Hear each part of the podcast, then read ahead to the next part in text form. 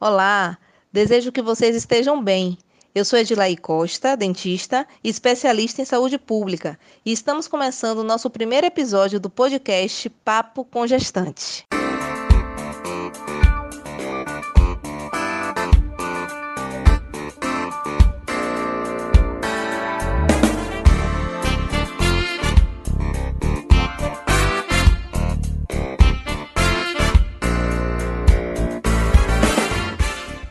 Hoje conversaremos sobre os principais sintomas das diferentes fases da gestação. E neste episódio, contaremos com a participação especial da nossa médica, doutora Socorro Carneiro, ginecologista. Doutora Socorro, muito obrigada pela disponibilidade de poder estar aqui conosco. Oi, Adilai, tudo bem? Eu que agradeço a oportunidade, realmente, com muito carinho, por participar desse primeiro podcast para falar de minha experiência nessa área. Então, vamos conversar. Bem, doutora, eu gostaria que a senhora começasse falando dos principais sintomas do primeiro trimestre da gravidez. A gestação é uma fase que os, os hormônios da mulher aumentam muito. Então, ela sente muitos sintomas, e esses sintomas são normais, são é, da gestação mesmo. Então, no primeiro trimestre, o que é que ocorre? É, a mulher sente enjoos, sente umas cólicasinhas, sente sonolência, é, inchaço nas mamas, pode ter até um, algum sangramento, até o nariz pode ficar entupido, congestão nasal pode acontecer, dor de cabeça, tonturas e cansaço. O primeiro trimestre é aquela fase que é, o, o hormônio HCG está muito aumentado na paciente é, é um hormônio que ela não tinha antes da gestação. Então acontecem muitas coisas. Doutora, nosso grupo de gestantes, eles é, conversam e debatem muito sobre essa questão desses sintomas e muitas delas se queixam também de cansaço e fadiga em outros estágios da gestação. E aí, eu gostaria que a senhora comentasse um pouco isso. Pois é, Dilaí. O, o cansaço e a fadiga acontece realmente em todas as fases. E a pior fase é o terceiro trimestre. É que o bebê já está maior, né? O feto já está maior. E ele procura se acomodar. Aí aparecem umas dorezinhas pélvicas, que são os ossos da bacia se, digamos, se ajustando ao tamanho do útero. E esse útero crescendo, comprime o diafragma. Aí pode voltar assim, não é bem jogo, pode aparecer azia pode voltar os vômitos. O trimestre que é mais tranquilo realmente é o segundo trimestre, que já é uma fase que já há uma adaptação maior do organismo né, a esse aumento de hormônios e a paciente normalmente diminui os enjoos, diminui as cólicas. É uma fase que descobre o sexo e vem aquela felicidade né, por essa descoberta, a barriga vai crescendo elas se sentem mais bonitas, né? Porque não fica mais aquele corpo tão irregular. É, é, já define assim que ela está grávida, né? Pela barriguinha que aparece. Então é isso. Todas as fases têm, têm sintomas de fadiga realmente, mas a pior, o pior é o terceiro trimestre, realmente. É, doutora Socorro, eu vou colocar um áudio de uma gestante para que a senhora possa comentar, tá certo? Ela se queixa muito da questão de vômito, de ânsia. Eu tinha 19 semanas. No início eu vomitava quase todo dia de manhã, quase todo dia. Agora eu vomito pela manhã ou então pela tarde, mas não vomito muito. Às vezes eu só tenho enjoo, mas não chego a vomitar. É, e acontece, eu ouvi esse áudio, né, dessa paciente, mas cada pessoa é uma pessoa, cada caso é um caso. Tem pessoas que enjoam mais, tem outras que enjoam menos, tem pacientes que nem enjoam nada. Primeira gestação realmente, geralmente os enjoos são maiores, né? É porque é um fato novo, né, na vida da paciente, é, independente de qualquer coisa.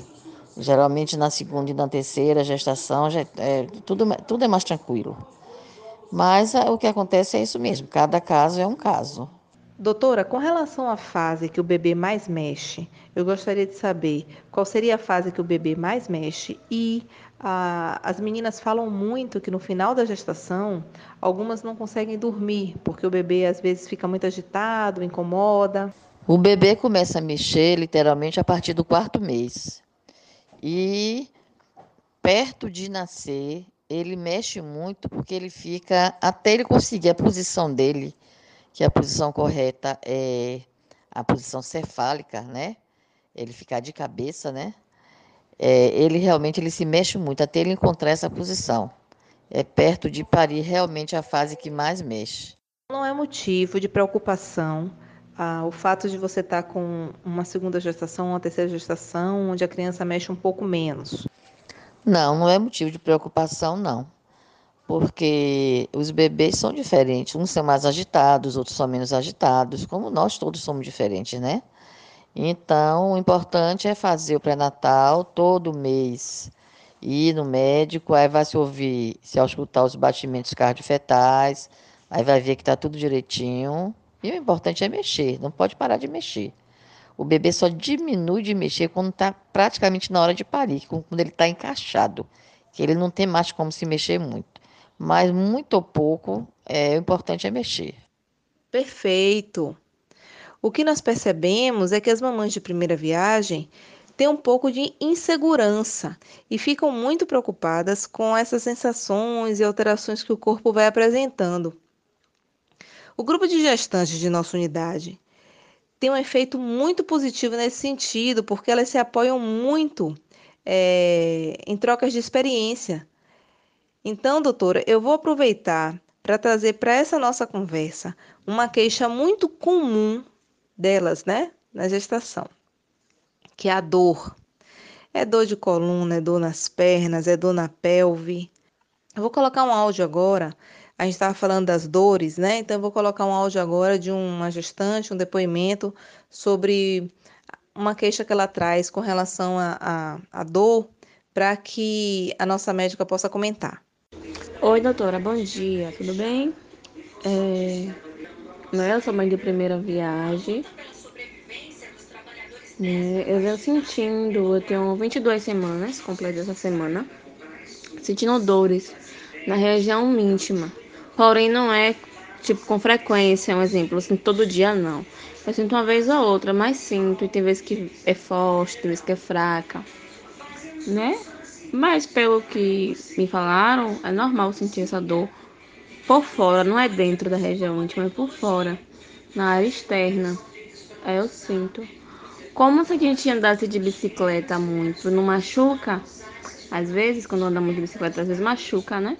Tipo, é aquela dor mais ou menos. Mas graças a Deus, mediante só isso que eu sinto. Eu não sinto mais nada.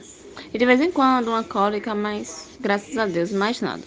As dores pélvicas, as digamos que são fora da vagina, acontecem pelo desalinhamento da articulação dos ossos pélvicos. Geralmente é mais na fase no terceiro trimestre, porque aí o feto vai crescendo, né, o útero crescendo e aí, procurando acomodação, aí acontece isso. E as dores intravaginais, quanto mais próximo de parir também acontece, porque há um inchaço, há um edema do, dessa mucosa vaginal. É por isso, porque justamente aumenta a circulação local, acontece o edema, aí fica assim sensível a vagina. É super, super normal. Bom, a senhora tem alguma sugestão para dar para gestantes que estão com dificuldade de dormir mais para o final da gestação? Em relação a dicas para não ficar tão estressada, é uma fase que a gestante fica inquieta, fica sem posição, aí que realmente ela deve se deitar do lado esquerdo para melhorar a sua circulação, vai melhorar um pouco essa ansiedade também. E é procurar comer alimentos bem leves, à noite principalmente, alimentos leves. E pode tomar um suquinho de maracujá, que é calmante, né?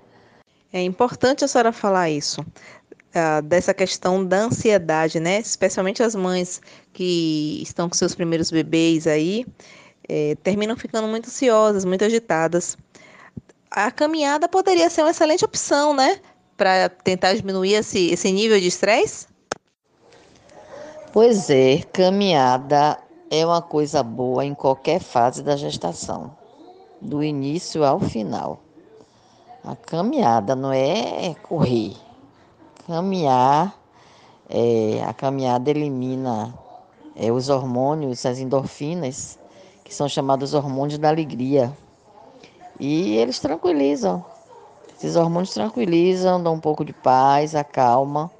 É muito importante caminhada. Meditação também. Existe a, a yoga, né? Que também é muito bom em qualquer fase gestacional. Qualquer coisa que leve à tranquilização. Escutar uma música suave, é, bater um papo com amigas tranquilas, né? Que, que tranquilizem realmente. E é isso. Tentar estratégias realmente para se acalmar. É o que tem que ser feito. É, é uma mudança na vida, principalmente as gestantes de primeira viagem, né? Mas elas têm que encarar isso como um, uma vitória, uma coisa maravilhosa. A gestação é uma coisa divina. É muito maravilhosa. Tem que encarar dessa forma e tentar estratégias para melhorar essa ansiedade. Gente, que prazer poder contar com a presença de doutora Socorro Carneiro aqui no nosso primeiro podcast Papo com Gestante, discutindo os principais sintomas da maternidade. Doutora Socorro, muito obrigada. É importante dizer também que toda gestante deve iniciar seu pré-natal quanto antes para que a equipe de saúde possa acompanhar a ela e a seu bebê, bem como ao parceiro ou parceira, avaliando todo e qualquer sintoma, ajudando para que este momento seja cheio de saúde e alegria. E para finalizar, eu deixo vocês com o nosso quadro Diário de Gestante sempre traremos um depoimento sobre as dores e as delícias de ser mãe. Até mais. Oi, gente. É, meu nome é Ana Carolina. Ah, eu tenho 40 anos e estou grávida pela segunda vez. É, meu primeiro filho, ele completa 12 anos em agosto e em setembro nasce meu segundo filho. É, minha gravidez, essa gravidez eu acho que está sendo bem diferente da primeira, principalmente porque, é, como eu já, já, já estive grávida uma vez, eu estou muito mais tranquila, né? A minha primeira gravidez foi uma gravidez que eu tinha muito medo de tudo, eu tinha medo de perder o bebê, eu tinha medo, tudo que acontecia, eu achava que podia ser algum problema e vivia atrás da minha médica mas foi uma gravidez 100% saudável, uma gravidez que não tive nada, só que eu vivia com medo. Medo de, de que algo diferente estivesse acontecendo, enfim, que aquilo, tudo que eu estivesse vivendo não fosse normal. Já nessa gravidez, por eu já ter a experiência da gravidez anterior, eu é, tudo que acontece eu meio que já espero, né? Então está sendo uma gravidez muito menos estressante, uma gravidez que eu estou curtindo muito mais nesse sentido. E está sendo bem legal, nesse, é, porque eu consigo sentir o bebê. É, esse bebê, meu segundo filho, são dois meninos, né? O meu primeiro menino foi Gabriel e esse segundo João Pedro. João Pedro é, está num, num, num num tamanho muito maior do que o normal para a idade gestacional. O médico disse que ele vai ser grandão. Então, eu consigo sentir muito mais ele chutar, né, que Gabi, é, Gabi chutava menos, Gabi era mais calminho na barriga, João é muito mais agitado. É, agora, coisas que, que eu vivi na, na primeira gravidez, eu tenho vivido também nessa, como dificuldade para dormir, que, enfim, João acorda todos os dias, meia-noite e me dá muitos chutes fortes. E aí é, eu tenho uma certa dificuldade para poder conseguir dormir. Consigo dormir lá pelas 10 horas, mas chega meia-noite, todos os dias eu acordo, né, meia-noite, porque ele está chutando e tem que esperar ele terminar a atividade dele de, de, se movimentar e esticar e se espreguiçar, não sei bem o que, que ele está é, fazendo naquele momento, mas tem que esperar tudo isso passar para poder conseguir voltar a dormir. E além disso, eu, tenho, eu senti muita. É, tive muitos vômitos, né? Até, até é, mais ou menos o quarto mês de gravidez, eu vomitei bastante.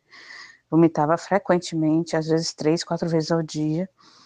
E quando os vômitos passaram, começou a azia muito forte. Comecei a, a tudo que eu comia me dava azia, e era uma agonia danada, porque é, não, não tem nem todas as medicações a gente pode tomar, né?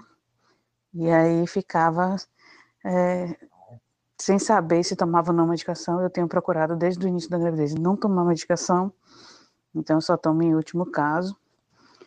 Mas, assim, eu tô com seis meses e meio, minha barriga tá bem grande, já ganhei 15 quilos, infelizmente, assim, na primeira, primeira gravidez eu ganhei 24 quilos, e com dificuldade aí, principalmente dificuldade para dormir, porque a barriga vai ficando cada vez maior e você não acha a posição para deitar, né?